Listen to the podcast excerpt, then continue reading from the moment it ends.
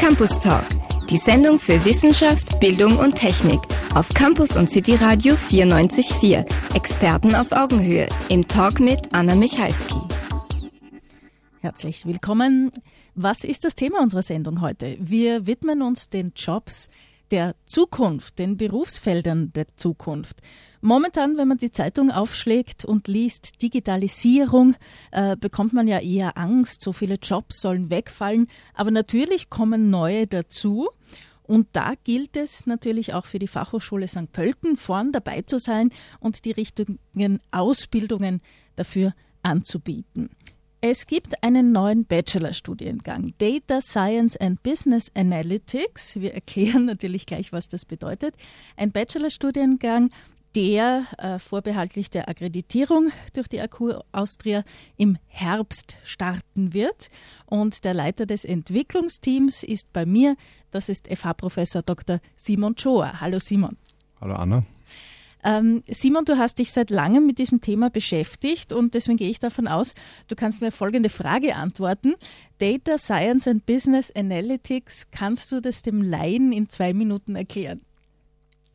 Ja, also Data Science and Business Analytics beschäftigt sich aus Daten neues Wissen zu generieren. Äh, da kann ich mir zum Beispiel ähm, Vorschläge bei Netflix vorstellen oder äh, Empfehlungen, die Amazon gibt, bis hin zur Erkennung von äh, Krebsgeschwüren in Röntgenbildern. Das heißt, man versucht auf die breite Basis der Rohstoffe, die wir jetzt haben, mit, durch die neuen Daten neues Wissen äh, zu generieren. Das heißt, du hast schon ein wichtiges Wort gesagt, Rohstoffe. Die Daten sind die Rohstoffe der Zukunft, habe ich mal wo gelesen. Äh, mit diesen ganzen Daten, Big Data, auch da ein Begriff, muss man irgendwie was anfangen können. Ja? Und dazu werden die Professionisten gebraucht, die hier ausgebildet werden. Genau, ja, also das hat ja auch, also der Ausspruch stammte von Angela Merkel, äh, die gesagt hat, man muss halt jetzt die Daten verwenden, weil wir daraufhin sehr, sehr viele neue Produkte äh, machen können, um die großen gesellschaftlichen Herausforderungen dann auch lösen zu können. Du hast einige Anwendungsbereiche kurz genannt. Äh, Medizin, wo, wo gibt es denn noch einen Bereich, wo Datenanalyse wichtig ist? Oder sind das eh alle? Kannst du ein paar Beispiele nennen? Also in der Wirtschaft ist es schon sehr, sehr lang äh, ein großes Thema. Das fängt an bei all unseren Kundenkarten, die wir haben und personalisierter Werbung, äh, die wir bekommen oder auch wie Produkte am besten neu gestaltet werden können. Also House of Cards war so einer der ersten Filme, der sehr stark auf Data Science äh, aufgebaut hat, wo man gesagt hat, was sollte die Story sein, wer sollte Hauptdarsteller sein, wer sollte die Regie führen und wie sollte die Geschichte aufgebaut sein. House of Cards hat es ja schon mal gegeben mhm. in Großbritannien und die Randelemente wurden eigentlich durch Datenanalysen äh, festgestellt. Auch in der Musik hatten wir so rund um Weihnachten äh, die erste, sage ich mal, große Nachricht, wo äh, Sony, glaube ich, was probiert hat, ein Beatles-Lied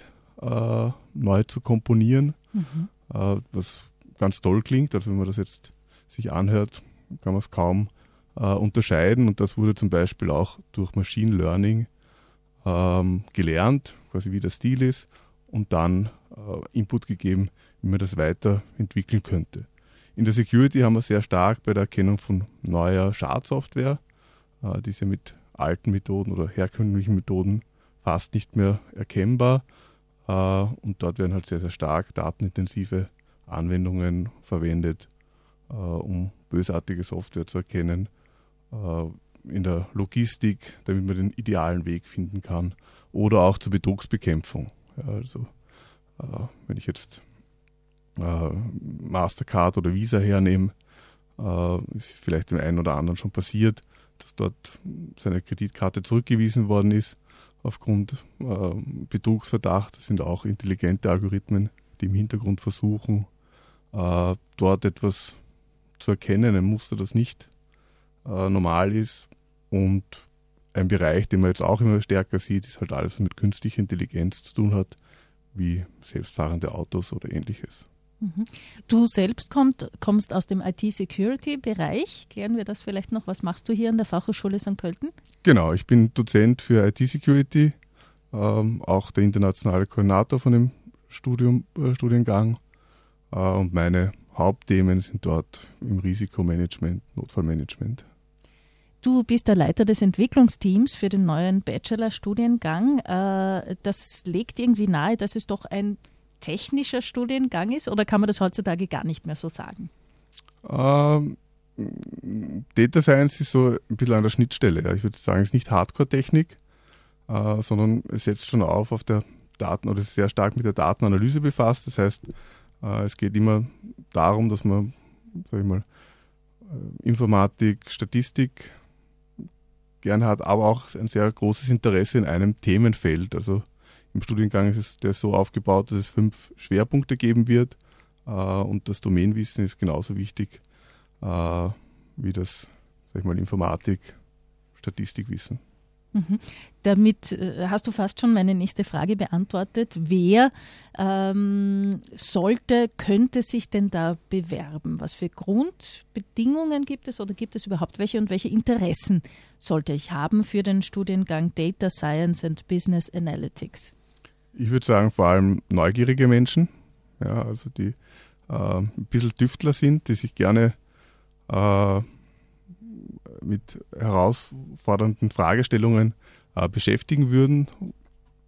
Äh, ist auch ein idealer, sage ich mal, Studiengang für alle, die noch unentschlossen sind, weil man Datenspezialisten in Zukunft in jeder Sparte brauchen wird. Und wir haben das auch gesehen bei einigen äh, Interviews, die wir im Rahmen des Entwicklungsteams geführt haben, dass es durchaus äh, sehr starke Branchenwechsel gegeben hat von Datenanalysten, die in der Wirtschaft sehr stark tätig waren, die dann auf einmal in die Medizin gewechselt sind, das wohl sonst eher selten ist. Also man stützt, unterstützt meistens die Experten und Expertinnen, die dann in dem Bereich arbeiten, durch die Expertise, die man in der Datenanalyse hat. Ähm, für mich klingen Daten und riesige Datenansammlungen und die Analyse jetzt äh, ganz salopp formuliert nicht besonders sexy. Wie könntest du das jemandem schmackhaft machen, das zu studieren? Ja, die Daten sind normalerweise nicht das, was sexy ist. Ist trotzdem von Harvard Business Review als der sexiest Job of the 21st Century bezeichnet worden. Ah, wirklich? Äh, ja? Der Grund dahinter oder der dahinter liegt, ist eher, dass äh, die Informationen oder die Ergebnisse, die man daraus ziehen kann, äh, dass die total spannend sind und oft zu äh, Sachen führen, äh, an die man nicht gedacht hätte. Also dass man äh, sagen kann, welche Produkte werden bestellt bei einem äh, Hurricane oder äh, wir haben auch schon Leute gehabt, die äh, Game of Thrones Vorhersagen gemacht haben, wer als erster stirbt oder ähnliche Dinge. und manche Dinge kann man aus Daten herauslesen und natürlich die Daten selber sind jetzt wahrscheinlich nicht spannend. Die Ergebnisse sind das, was das Studium spannend macht und die Interaktion mit den äh, Fachexpertinnen und Experten. Wir haben schon gesagt, eine gewisse Neugier ist natürlich nötig, äh, eine nicht allzu große Abneigung gegen Statistik und ähnliche mathematische Grundkenntnisse. Gibt es eigentlich etwas, wo man sagt, naja, HTLer sind da besser aufgehoben, Gymnasiastinnen, Berufseinsteiger, die vielleicht im, im zweiten Bildungsweg schon äh, mit 30 oder 40 noch was angehen? Oder ist es für alle offen? Na, ich würde sagen, es ist für alle offen, äh, die ein breites Spektrum haben. Das würde ich jetzt genauso bei den AHS-Schülerinnen und Schülern sehen, als auch bei den HTL-Schülerinnen und Schülern, ähm, nachdem wir nicht zu tief in die Technik abgleiten, sondern eher bei den Daten, bei der Datenanalyse äh, starten und, sage ich mal, ein, ein vielseitiges Interessenspektrum von Vorteil ist. Mhm. Ähm, Glaubst du, dass es schon bekannt ist, dass das Zukunftsthemen sind? Das heißt, wer einen sicheren Job haben will, könnte sich in diese Richtung spezialisieren? Oder muss man da zum Beispiel in den Schulen noch ein bisschen Aufklärungsarbeit leisten? Ich glaube, da muss man schon noch Aufklärungsarbeit äh, leisten. Es geistert zwar immer wieder durch die Medien, also es fehlen in Deutschland über 120.000 Datenexpertinnen und Experten. In Österreich kann man sagen 10 Prozent. Äh, das heißt, äh, der Bedarf geistert zwar immer wieder durch die Medien auch äh, die Vielfältigkeit oder die, der Domänen, die man da ausüben kann. Äh, ich glaube aber nicht, dass es jetzt direkt an den Schulen sehr viel beworben wird. Mhm. Okay, ich hoffe, wir tragen auch ein bisschen dazu bei mit der Radiosendung. Ich habe hier den Folder in der Hand, den sich Interessierte dann auch zum Beispiel hier an der Fachhochschule besorgen können ähm, oder der auf zahlreichen Messen dann aufliegen wird. Ich schaue mir gerade sozusagen die, wenn man es auf die Schule umlegt, die Fächer an, also mhm. die Titel der Lehrveranstaltungen. Was ist denn da so alles drinnen? Mathematik, Statistik haben wir gesagt, das sind natürlich Grundkenntnisse, die man braucht, um arbeiten zu äh, können, aber zum Beispiel auch wirtschaftliche Fächer kommen vor. Genau, ja, also nachdem ein großer Anwendungsbereich die Wirtschaft ist oder wahrscheinlich der derzeit größte Bereich, äh, dort ist, haben wir dort auch ähm, 10% des Studiums einmal fix für Wirtschaft reserviert. Man kann sich dann natürlich auch noch später vertiefen. Wir haben ja äh, einen sehr starken oder sehr starke Spezialisierung in dem Studiengang äh, drinnen, dass man dann auch noch weitergehen kann. Aber die grundlegenden äh, Aspekte der Wirtschaft muss man genauso können wie halt Grundzüge Informatik oder äh, Statistik und Mathematik. Mhm, Management und Controlling kommt dann noch dazu. Das heißt, das werden schon Jobs, die auch für höhere Führungsetagen dann den, den, ich genau, mal, ja. den Weg bereiten, sagen wir so. Ja, also der Entscheidungsträger der Zukunft, wenn man allen Studien glauben darf, die jetzt so erscheinen, wird sehr, sehr starke analytische Fähigkeiten fordern, weil man natürlich dann auch die Prognosen oder auf Daten aufbauen muss, wie man das Unternehmen steuern äh, sollte. Und wenn man das liegen lässt, dann wird das natürlich in Zukunft immer äh, ein immer größerer Wettbewerbsnachteil sein. Mhm. Was ich dann noch sehe, zum Beispiel äh, Ethik und Recht, ganz wichtig, glaube ich, im Zusammenhang mit Daten hört man das ja immer wieder. Ja, also ich meine, in letzter Zeit gab es ja auch den einen oder anderen Vorfall, äh, der sehr stark mit Datenanalysen im negativen Sinne zu tun hat. Genau, äh, Facebook jetzt genau. einmal riesige Aufregung dabei. Aus meiner Sicht war ich eigentlich hinlänglich bekannt, dass die Daten bei Facebook nicht ja, aber sind. es ist halt einfach die Dimension, äh, die man mit diesen Datenanalysen auch äh, gemacht hat, ja. eine, eine sehr, sehr große erreicht hat. Es war auch einmal schon ein Fall äh, von Target, wo man die Schwangerschaft eines Teenagers vorhergesagt hat, anhand von 20 Produkten, mhm. bevor es überhaupt die Familie wusste. Ja. Äh, das heißt, es gibt natürlich immer wieder solche ethischen Bereiche, wo man sich als Datenanalyst auch fragen soll, ist das noch äh, korrekt, was ich tue oder nicht? Äh, oder mache ich es, weil ich es kann? Mhm. Und das muss man natürlich auch den Studierenden, sage ich einmal, am Weg mitgeben. Das ist sicher ganz wichtig.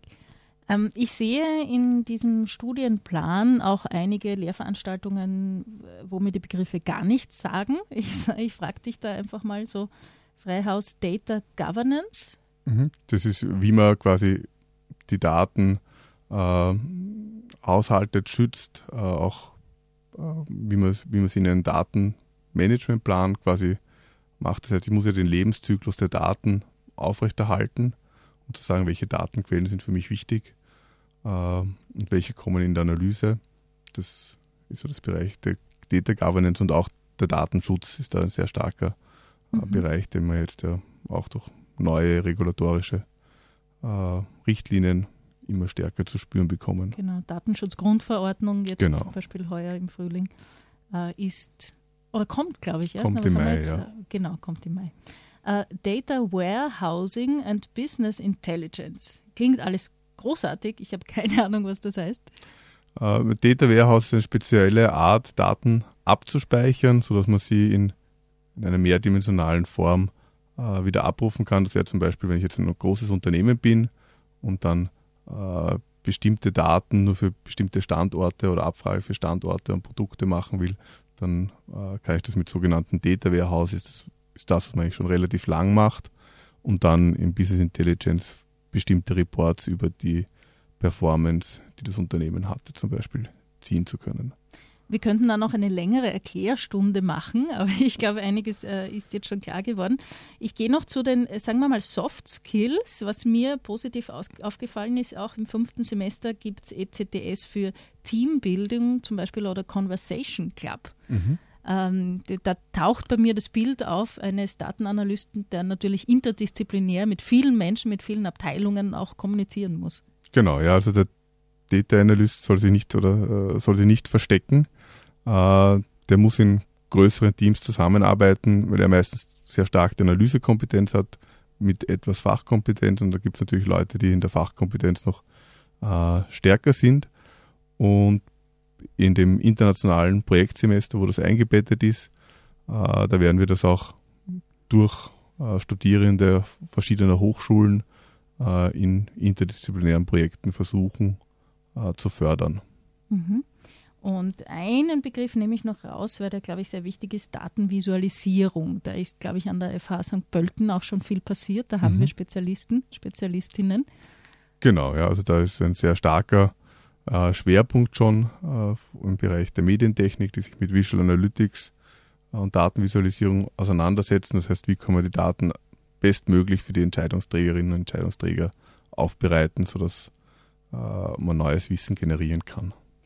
Man ist im Studiengang als Studierender auch nah an der Wirtschaft, an der Praxis dran. Also für alle, die sich das jetzt grob technisch so vorgestellt haben, dass man nur Mathematik und Programmieren lernt. Ähm, wie kommt denn der Praxisbezug in das Studium? Äh, wir starten natürlich mit Grundlagen, äh, damit man auch was zum Analysieren hat und Techniken, aber wir probieren dann sehr, sehr stark auf Projekt- und praxisbasiertes Lernen. Das heißt, äh, wir haben im vierten Semester schon ein erstes Berufspraktikum, das sehr stark begleitet ist und dann äh, ein großes internationales, interdisziplinäres Projekt. Dort ist auch die Möglichkeit, ins Ausland zu gehen, äh, zu einer von unseren Partnerhochschulen, äh, die wir diesen Bereich dann auch äh, anvisieren und im sechsten Semester dann wieder mit einem Berufspraktikum. Das heißt, mit eigentlich drei Semester, wo sehr, sehr stark äh, der Praxisanteil verankert ist. Ist es verpflichtend, ins Ausland, verpflichtend, ins Ausland zu gehen für dieses interdisziplinäre Projektsemester? Nein, es ist nicht verpflichtend. Äh, wir werden aber für alle, die nicht im Ausland sind, äh, Studierende von anderen Hochschulen bei uns haben. Äh, das heißt, in dem Semester ist auch Unterrichtssprache Englisch. Das ist beides möglich. Und ganz generell, wie viel englischsprachiger Unterricht ist da enthalten? Der Titel also, ist ja Englisch, da könnte man irgendwie meinen, es ist viel Englisch drin. Genau, also das Studium ist eigentlich auf Deutsch, das fünfte Semester äh, ist auf Englisch gehalten. Wäre natürlich aber, wenn wir äh, Expertinnen oder Experten aus anderen äh, Ländern bei uns haben, dann fallweise äh, Lehrveranstaltungen auch auf Englisch halten. Berufspraktikum, kann das dann alles sein? Kann ich mir das aussuchen? Oder, oder gibt es schon so Kooperationspartner, wo dir vorschwebt, die, die könnten ganz gut mit unseren Studierenden kooperieren? Ja, also wir haben natürlich Gespräche mit einigen äh, Kooperationspartnern schon jetzt, aber das können natürlich sehr, sehr viele äh, oder wir kriegen laufend Anfragen äh, für Studierende, die vielleicht ihr Praktikum wo machen wollen, obwohl ja noch nicht einmal gestartet sind. Äh, das heißt, die Bereiche sind da sehr, sehr breit, von sehr wissenschaftlichen Institutionen bis hin zu äh, Marketing- oder Finanzbereich äh, oder auch im Gesundheitsbereich. Das heißt, das wird sich wahrscheinlich dann sehr, sehr breit aufstellen. Das heißt, dass man nichts findet, ist eher unwahrscheinlich. Ist sehr unwahrscheinlich. Also ich nehme eher an, dass es so sein wird wie jetzt bei auch IT-Security, dass man dann äh, mehrere Angebote hat pro Studierenden, die einen eigentlich dann interessieren und dann auch einen idealen Praktikumsplatz findet. Mhm, und vielleicht auch bei der Firma dann länger beschäftigt ist. Ich habe mal gehört, da plaudere ich jetzt interne aus, dass äh, bei IT-Security das der Fall ist, dass die Firmen die Praktikanten dann am liebsten gleich behalten würden. Genau, ja. Aber das Studium ist auch ein bisschen so angelegt. Also auch bei Data Science ist es so angelegt, dass man äh, im vierten Semester mit dem ersten Praktikum startet. Dann kann man schon mal die erste Visitenkarte an eine Firma quasi geben und man hat dann auch im äh, fünften Semester äh, fix zwei Tage, die unterrichtsfrei sein werden. Das heißt, da kann man schon nebenbei äh, Berufserfahrungen sammeln und dann im sechsten Semester ist dann noch ein Berufspraktikum äh, und die Bachelorarbeit. Das heißt, da kann man sogar noch mehr arbeiten, äh, wenn es, wenn man mehr Erfahrungen sammeln will. Für alle, die sich jetzt dafür interessieren, das würde uns natürlich freuen, äh, wie schaut es mit den Aufnahmegesprächen aus? An einer Fachhochschule ist es ja so der Fall, dass man sich bewerben muss um einen Studienplatz. Wie funktioniert das? Genau, also es gibt bei uns auch äh, noch zwei Aufnahmetermine, ähm, einen im äh, Mai und einen im Juni. Und dort finden die Aufnahmegespräche statt. Das heißt, es gibt am Anfang so einen kleinen Computertest und dann ein Aufnahmegespräch. Was bei uns auch noch stattfindet, ist so ein kleines Assessment Center, ähm, einfach auch gruppendynamische ähm, ja, Fähigkeiten äh, zu testen. Kann man sich darauf vorbereiten? Hast du irgendeinen Tipp? Ähm, ich glaube, es ist nicht notwendig, dass man sich darauf vorbereitet. Ähm, der Sinn ist ja, dass wir ein Bild von dem Studierenden bekommen und auch beim Aufnahmegespräch schon äh, feststellen, ähm, ist das das Richtige für ihn oder für sie äh, und eigentlich auch beratend ein bisschen tätig sind. Äh, natürlich gibt es eine, eine Auswahl, aber nachdem wir nicht fachlich oder fachlich noch nicht sehr viel abfragen dürfen, ist es halt eher mehr Merkfähigkeit, mhm. logisches Verständnis, sprachliche Fähigkeiten, ob man die in so kurzer Zeit trainieren kann, weiß ich jetzt nicht. okay. Äh, ich habe gelesen, glaube ich, im Folder 25 Studienplätze, ist mhm. das korrekt? Ja. Ähm, rechnet ihr mit einem großen Andrang oder, oder gibt es jetzt schon Anmeldungen? Ab ja, also es gibt schon Anmeldungen und der Andrang startet jetzt immer größer zu werden, äh, weil wir jetzt auch mit dem Marketing langsam, also mehr äh, oder mehr hinein investieren natürlich, weil wir am Anfang sehr, sehr stark mit der Studiengangsentwicklung, äh, sage ich mal, und den Kooperationen beschäftigt waren äh, und jetzt auch, sage ich mal, sehr, sehr viele oder erste Interessenten auch äh, bei den Bewerbungsgesprächen waren beim vorigen Termin. Mhm. Okay, alle Infos gibt es auf fasdp.ac.at. Data Science and Business Analytics heißt der Studiengang. Ähm, ich habe dich gebeten, vor der Musikpause nochmal zu überlegen, ein paar Praxisbeispiele. Datenanalyse ist irgendwie ein bisschen ein sperriger Begriff. In welchen Bereichen der, der Wirtschaft oder in technischen Bereichen kann ich dann arbeiten? Also im Bereich der Wirtschaft wird es zum Beispiel sehr stark im Marketing äh, verwendet, um Zielgruppen äh, gerecht anzusprechen. Das heißt, dass ich auch schaue, für welche Zielgruppe ist denn überhaupt welches Produkt interessant. Äh, wir sehen das ja auch ähm, selber, wir kriegen immer mehr E-Mails. Wir wollen natürlich nur die bekommen, die uns auch wirklich interessieren. Äh, mit Datenanalysen kann ich es schaffen, äh, sage ich mal, genau die äh, anzusprechen, die da auch Interesse haben oder auch Produkte vorzuschlagen, die einen interessieren könnte. Also Amazon ist ein sehr, sehr gutes Beispiel, äh, wie das funktionieren könnte. Es wird aber auch in der Technik sehr stark eingesetzt, ähm, zum Beispiel um, äh, bevor eine Maschine kaputt wird, diese schon zu warten. Also es gibt zum Beispiel auch in Holland schon mittlerweile ein Modell, wo man eine Waschmaschine nur noch bezahlt pro Waschgang und die Firma beschäftigt sich damit, die Waschmaschine auszutauschen, bevor sie kaputt wird. Also das heißt, man kann berechnen, wann sie theoretisch kaputt wird? Genau, also es wird anhand der Geräusche, die sie macht und anhand der Sensoren, die die Waschmaschine dann drinnen hat, sie werden immer online geschickt äh, und anhand dessen kann man berechnen, wann das kaputt wird. Das macht man bei Flugzeugturbinen schon sehr, sehr lange. Also Rolls-Royce war einer der größten oder ersten Big Data-Anwender. Äh, da hat jede Turbine nach dem Flug äh, ins Headquarter reportet, all die Daten und die haben sagen können, wann wird die Turbine kaputt und die halt vorher auszutauschen. Ich glaube, anhand dieses Beispiels sehen wir schon, ein gewisses technisches Verständnis muss natürlich auch sein. Viel wird, ich sage jetzt mal salopp, die Maschine machen und äh, einiges auch der Datenanalyst. Genau, ja. Wobei dann natürlich das wirklich Technische, wie die Flugzeugturbine funktioniert, dann die Techniker der Turbine können müssen und der Datenanalyst eigentlich nur die mit den aus den Daten herausfinden muss, welche Parameter interessant wären, um herauszufinden, wird sie innerhalb der nächsten vier Tagen kaputt oder nicht. Mhm. Mhm. Ja, und sonst in der Medizin gibt es sehr viele äh, Anwendungen, zum Beispiel in der Erkennung von Krankheiten, so bei Röntgenbildern oder auch, äh, wenn man jetzt geht mit Geräten, die jetzt innerhalb des Körpers verwendet werden, ist der Druck okay, der noch gemacht wird und ähnliche Dinge sind die Vitalwerte äh, geeignet, um einfach den Arzt während der Operation äh, zu warnen oder auch Fitnessprogramme vorzuschlagen.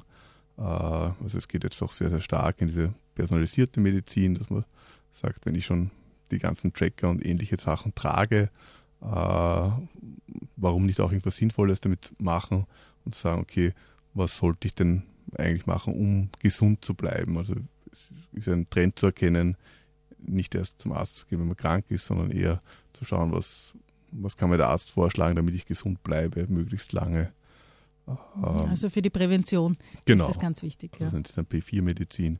In der Security natürlich ganz stark, also weil wir mit den neuartigen Angriffen, äh, mit sagen wir, traditionellen signaturbasierten Angriffen, also sagen, ich suche nach irgendwelchen, nach irgendwelchen Zeichenketten, äh, nicht mehr die modernen Angriffe erkennen kann. Auch da braucht man dann Ansätze des maschinellen Lernens. Und dann alles, was in diese sagen wir, intelligenten Geräte kommen soll, also, also so Roboter und ähnliche Dinge, die uns dann vielleicht im Haushalt unterstützen sollen. Äh, auch dort wird natürlich Data Science eine große Rolle spielen, um einfach zu erkennen, was soll der machen, Sprache erkennen. Oder wir sehen es auch bei Übersetzungen sehr stark. Also einer der besten Übersetzer, DeepL. Äh, das, das, ist eine Software, oder? Genau, also ein Internetprogramm, also unter deepl.com mhm. kann man das anschauen. Das ist ein Unternehmen, äh, das sehr, sehr stark auf Data Science oder Data Science verwendet, um automatisierte Übersetzungen zu machen. Äh, und jeder, der das ausprobiert, wird sehen, dass das sehr, sehr gut funktioniert. Äh, und das ist eigentlich aus einem sehr kleinen Startup entstanden und mittlerweile schon sehr, sehr groß. Auch dort spielt Data Science eine große Rolle und auch, wie gesagt, am Anfang schon kurz gesagt, in der Musik äh, werden ja mittlerweile auch schon zur Beratung, wie das nächste Musikstück zum Beispiel auch ausschauen könnte, äh, durchaus auch Vorschläge aus der Data Science Welt genommen. Also man sagt, man versucht halt den Stil des Künstlers zu lernen und dem halt vielleicht vorzuschlagen, wie könnte äh, ein nächster Song auch aufgebaut sein.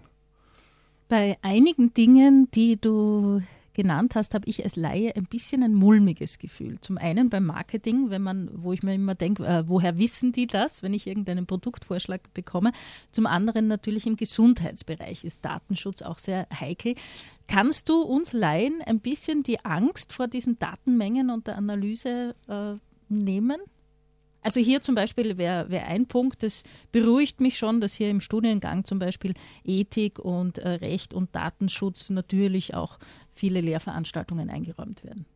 Ja, also ich meine, natürlich besteht ein, ein Risiko, äh, wenn man diese Techniken einsetzt, aber es hat einmal äh, ein führender ähm, Wissenschaftler der Medizin äh, gut ausgedrückt, er hat gesagt, es wäre ein noch größeres Verbrechen, wenn wir es nicht einsetzen würden weil einfach die Möglichkeiten, die Medizin dadurch zu verbessern und äh, da gab es ja schon sehr, sehr große Erfolge mit seltenen Krankheiten und Säuglingssterblichkeiten, die man quasi auf Null reduziert hat, indem man ihnen irgendwelche Sensoren gegeben hat, wenn man draufgekommen ist, wenn irgendwelche drei Werte erhöht sind, dann muss man schnell ins Spital, aber dann ist es kein Problem. Äh, früher wären die gestorben. Äh, das heißt, man sieht schon, dass man äh, große Fortschritte bringen kann. Natürlich, wenn kann auf der anderen Seite sagen, wenn ich die Gesundheitsdaten jetzt dann unberechtigte äh, Dritte, die vielleicht damit irgendwelche Prämien ausrechnen wollen oder Dinge, äh, dann könnte natürlich das auch negativ für die einzelne Person sein. Aber da muss man halt schauen, dass der Datenschutz dementsprechend hoch ist und die Datenanalysten auch so weit, äh, dass sie sagen, sie wissen, wo die Grenzen der Datenanalyse sind. Okay, also unsere künftigen Studierenden werden dementsprechend geschult. Auf jeden da Fall. können wir uns mal sicher sein. Gut, wir sind auch schon am Ende der Sendung angelangt. Herzlichen Dank, FH-Professor Dr. Simon Schoer. Danke Simon, du bist. Leiter des Entwicklungsteams für den neuen Studiengang und wir hoffen natürlich auf zahlreiche Anmeldungen. Bachelorstudiengang Vollzeit ab Herbst, Anmeldung jetzt möglich. Data Science and Business Analytics heißt der. Alle Infos auf www.fasdp.ac.at und im Department Informatik und Security. Herzlichen Dank fürs Zuhören. Danke.